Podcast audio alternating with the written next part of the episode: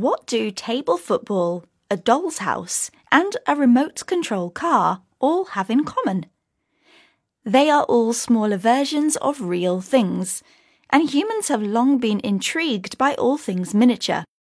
The Chinese ancient art of nut carving sees artists sculpt intricate designs, including microscopic people, into fruit or nut stones. English author Mary Norton wrote the fictional book series The Borrowers. They are tiny people who live secretly in the walls and floors of a normal sized house. And then there are the online channels all about miniature cooking.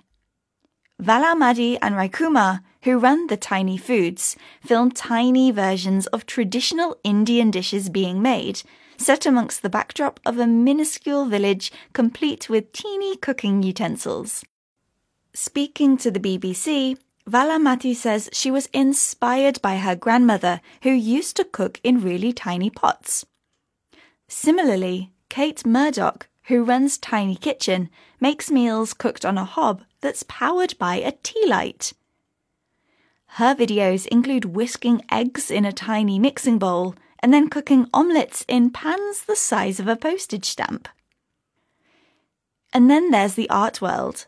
The miniature artist and photographer Tanaka Tatsuya has been rising to online fame.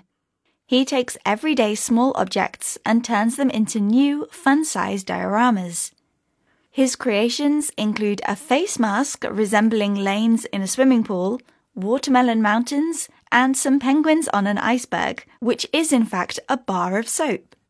So, why do we love small things? Simon Garfield, author of In Miniature, says that holding a scaled down world in our hands gives us a feeling of control and helps us understand what is too big to envision at full scale, like skyscrapers and railways. With models, we can observe, learn, and appreciate what we have with less. He discusses how the fascination may also relate to childhood.